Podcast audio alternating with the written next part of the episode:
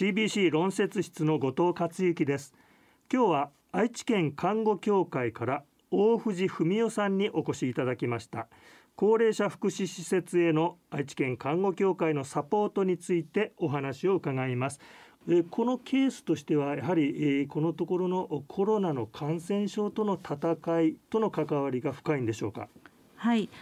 第3波と言われた、えー、令和2年の12月頃から高齢者の感染者がとても多くなりまして高齢者施設でのクラスターの発生が大変多くなりましたで高齢者施設の職員さんは介護職の方がほとんどで看護職は若干名しかおられないのが状況ですそれで、まあ、介護の方々が、まあ、医療の知識がない中感染に対してどうしていいのかわからないままご苦労されているということが推察されました。でそこで看護協会としましては何かあのお手伝いできることということで感染予防ですとか感染対策についての動画を作成することにいたしました。この動画ではどのようなメッセージをそこに込めた動画を作られたんでしょうか？はい、どうしても難しくなりがちな感染対策というテーマになりますので要点を分かりやすい表現でまたスマートフォンですとかで簡単に見られるようなで休憩時間にも手軽に見れるような短時間で分かりやすい内容を意識して作成をいたしました。どのような形で皆さんに提供されたんでしょうか？はい、愛知県看護協会のホームページのもうトップページとても分かりやすいところに大きく目立つバナーを設置しまして誰でも見つけられるような場所からすぐに入れるように設定しました。あと研修会やなんか勉強会のようなところでも活用されているんでしょうか？はい、クラスター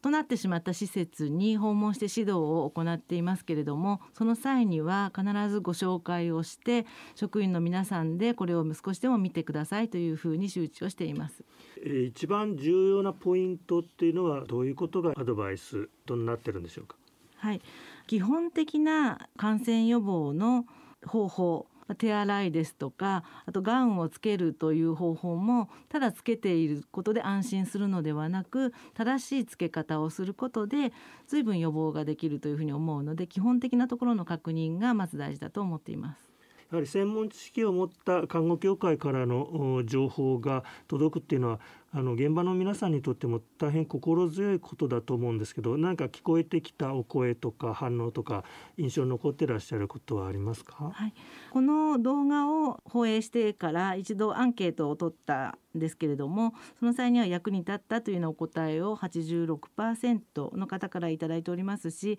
感染対策の必要性が分かったということで6割、えー、ゾーニングの考え方が分かったということでも6割の方からご意見をいただいております。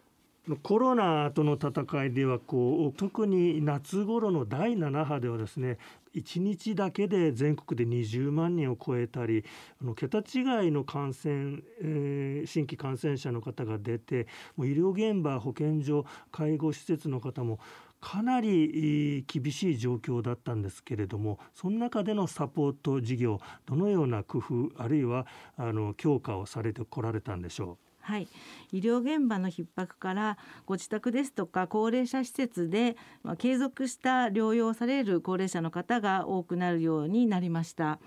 新型コロナウイルス感染症は肺炎を起こすこともありますしあとお熱ですとか食欲不振から脱水を起こしやすいという状況になりますで若い人に比べると高齢者は肺炎ですとか脱水症を起こすということが可能性が高くなりますので高齢者施設で働く介護職の方が呼吸状態ですとか脱水症状の観察ができるように、まあ、新しい動画を作成いたしました。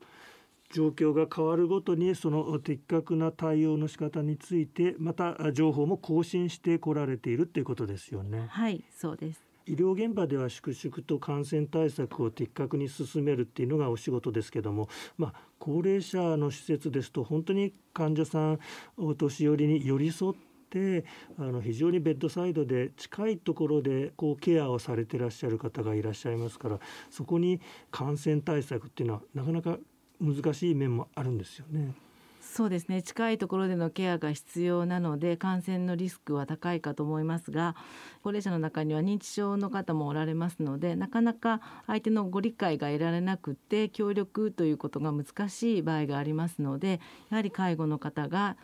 予防的な措置を取られるということはとても大事なことだと思います。今後そういった高齢者施設の方に看護協会としてアドバイスがありましたらお願いします。はい、9月からは名古屋市の委託を受けまして高齢者施設を対象とした新型コロナウイルス感染症に関する相談窓口を開設しています。こちらではまた看護師が常時あの待機をいたしまして平日の9時から5時まであのいつでも電話相談に伺っています。またあの訪問しての実地の指導も行っていますので活用していただけたらと思います。あの陽性の方が出る前からあのお電話をいただけると一番ありがたいなというふうに思います。なるほど。今後に備える、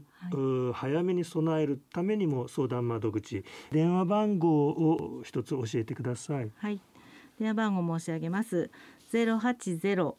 二一四四六二五三繰り返します。ゼロ八ゼロ二一四四六二五三です。ぜひあの悩みがあったらこう抱え込まずに施設の外に相談窓口があることをたくさんの施設の方に知っておいていただきたいですよね。はい。ありがとうございました。ありがとうございました。